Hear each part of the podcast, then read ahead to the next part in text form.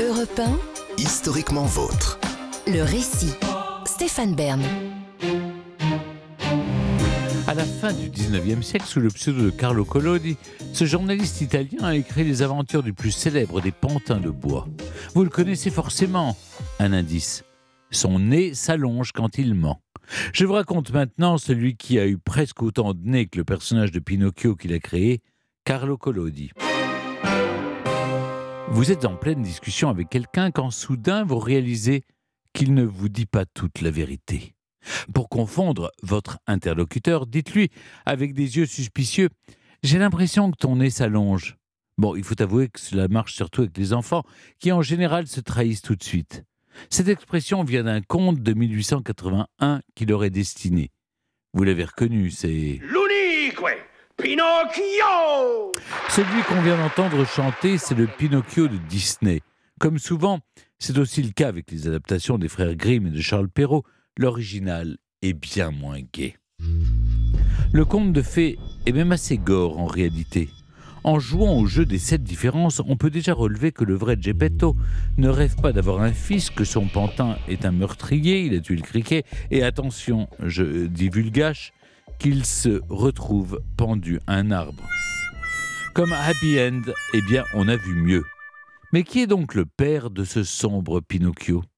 Avec un nom pareil, on se doute bien que son créateur n'est pas allemand, alors direction l'Italie. C'est un petit garçon en chair et en os qui voit le jour à Florence en 1826. Carlo Lorenzini. Son père est cuisinier, sa mère femme de chambre, et tous deux domestiques chez un marquis. Des enfants, Carlo en côtoie un paquet. Il grandit entouré de ses neuf frères et sœurs.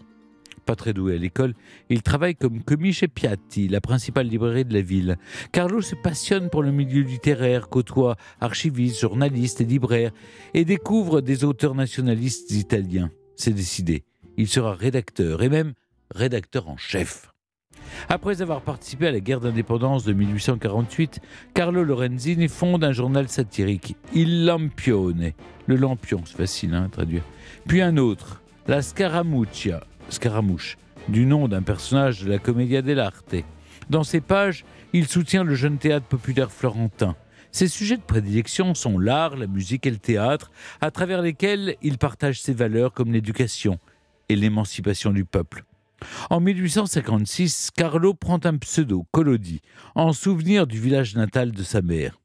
L'année suivante, il signe Les Mystères de Florence. C'est une parodie des Mystères de Paris de Gensu, dans laquelle il dépeint avec sa plume acerbe les mœurs dissolues de la société florentine.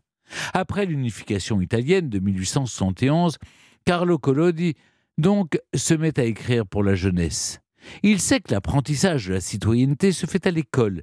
Il publie des livres pour l'instruction scolaire et traduit des contes, dont ceux de Perrault comme Barbe Bleue ou Le Chat Botté. En 1881, Carlo Collodi a 55 ans et précisons-le, c'est important, il n'a ni femme ni enfant.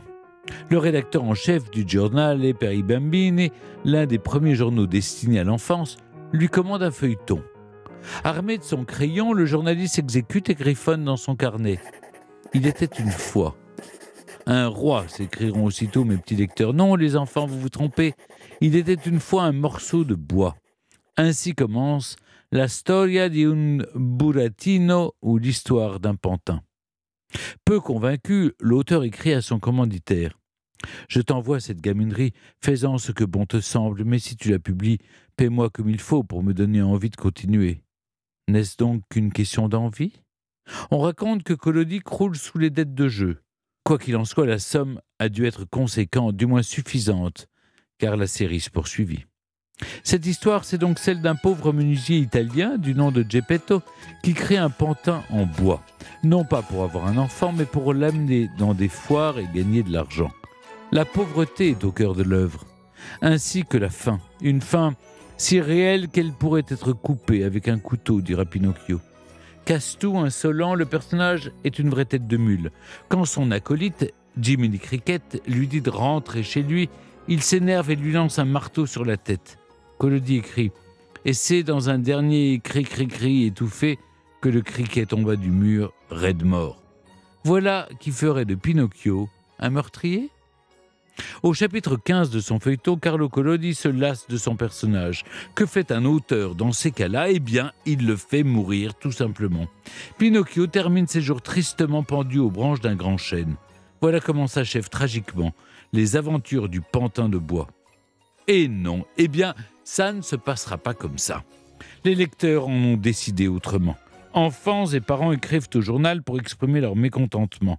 Le rédacteur en chef est du même avis qu'eux. Lui aussi aimerait une fin un peu plus gaie.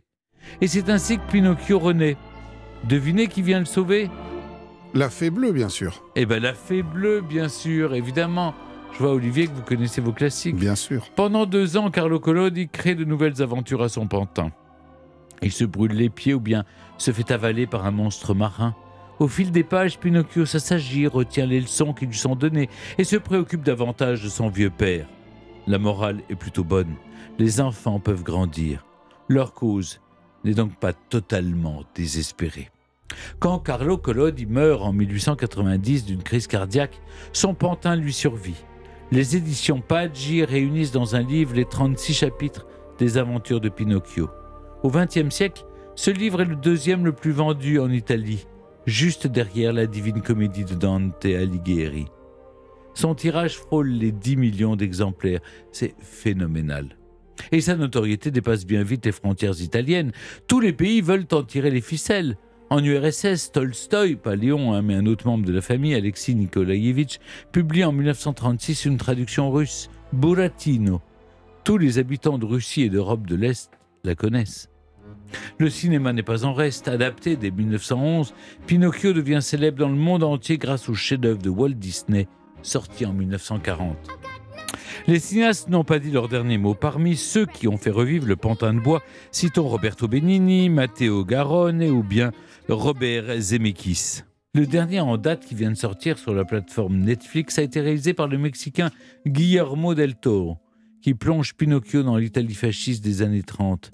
C'est un pari osé, mais réussi, qui prend beaucoup de liberté avec le conte imaginé par Carlo Collodi il y a maintenant plus de 150 ans.